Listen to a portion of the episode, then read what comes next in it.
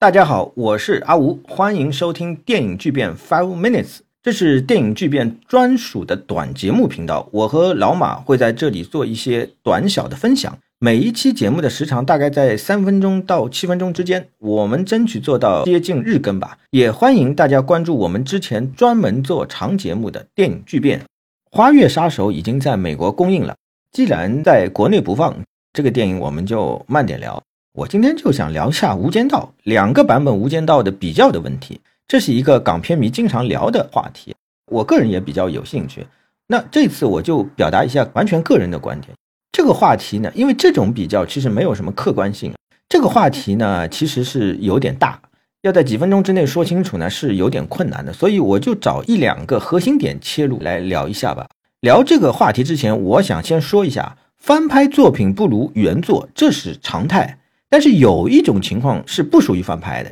就是原本有小说的底子，然后各种版本电影版本都出来了。比如说《倩女幽魂》，李翰祥和徐克的版本都不错，但不能说是徐克对李翰祥版本的翻拍，这个是不对的，因为都是根据《聊斋志异》改的。斯科塞斯在拍《无间道风云》之前，和希区柯克、库布里克的情况差不多，在美国电影界呢已经是享有崇高威望了，他是新好莱坞一代的代表性人物。大师地位早就很稳固了，但就是一直没有拿奥斯卡导演奖。他提名很多次了，但一直就没有拿。那最终这个《无间道风云》成就了他。在比较这两个版本之前，我想先说一下港版《无间道》的表达原意啊。我理解的原意，这里可以分三个层次来谈。第一个层次是整个电影的叙事结构是很特殊的，是高度对称的结构，这在以前的香港电影是没有的。刘德华对梁朝伟，黄色对曾志伟，陈慧琳对郑秀文，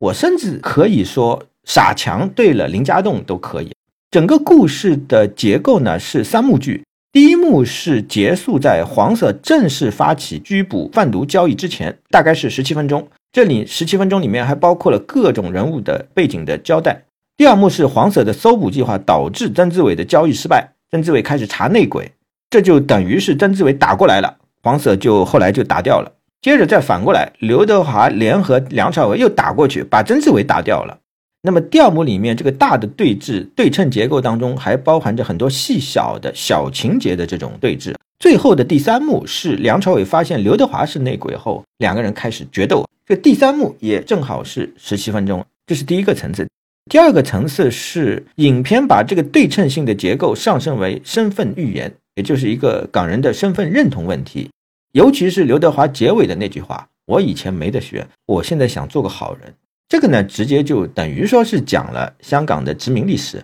因为香港人被殖民也是没得选。满清政府当年被英军打得一塌糊涂，对不对？最后被迫把香港九龙割让给了英国政府，新界是租界的，对不对？九十九年，《无间道》的好人坏人、善恶选择问题。这个时候就成了一个过渡期港人认同问题的一个隐喻，这是第二个层次。第三个层次是把这种身份认同之苦之煎熬上升到佛教中无间地狱的这种煎熬之苦，这是一个我理解的他的一个表达的原意啊。那么我们再来看一下斯科塞斯的思路啊，斯科塞斯和罗西里尼、布列松、侯麦一样，是非常典型的天主教导演。出租车司机蛮牛这样的电影是最典型的展现他超验加救赎的这种主题。我觉得斯科塞斯的这一次的改编最核心的问题是，他呢大体是保留了原来的剧作架构，但是呢他又想渗透进他的天主教思想，却被原来的剧作架构给捆绑住了，导致这个进退失据。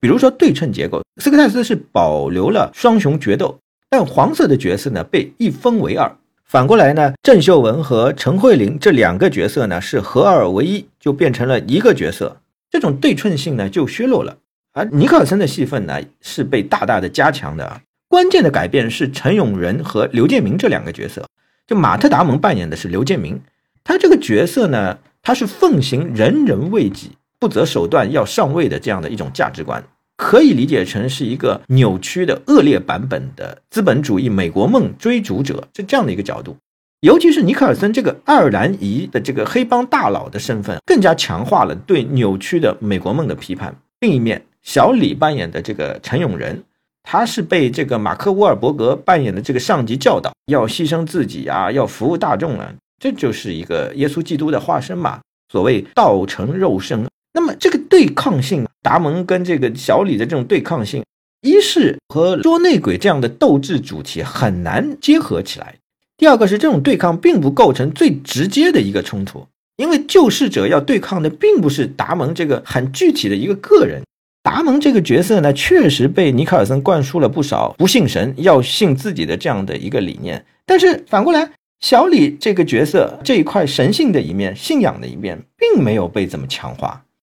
尤其是我们看斯科塞斯的代表作《出租车司机》里面，罗伯特·德尼罗扮演的特拉维斯，他就是要用一己之力来解救这个雏妓，来解决整个城市的这种灾难。这确确实实是道成肉身的基督的化身。但是在美版的这个《无间道》里面，小李一方面是接受了沃尔伯格的教导，要牺牲自己服务大众，但是影片的高潮戏依然是他在天台想拿回自己的身份，他以后呢拿回身份证以后也不想当警察了，就想拿钱回家，这种就缺乏了受难式的宗教精神啊！整个电影真正爆发的宗教精神，就只是体现在了最后，最后的最后那场戏，沃尔伯格一枪击毙了达蒙。那么沃尔伯格在这里呢，就是上帝旨意的体现嘛，其实就是有点类似于陈腔滥调的机械降神嘛，就是严重缺乏斯科塞斯电影中那种超验的距离。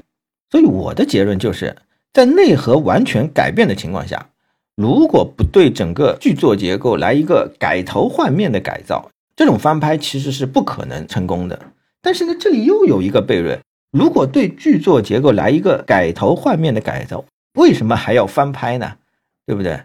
翻拍，所以就永远面临着这样的一个水土不服的一个问题。好，那这期我就讲到这里了，我们下一期节目再见。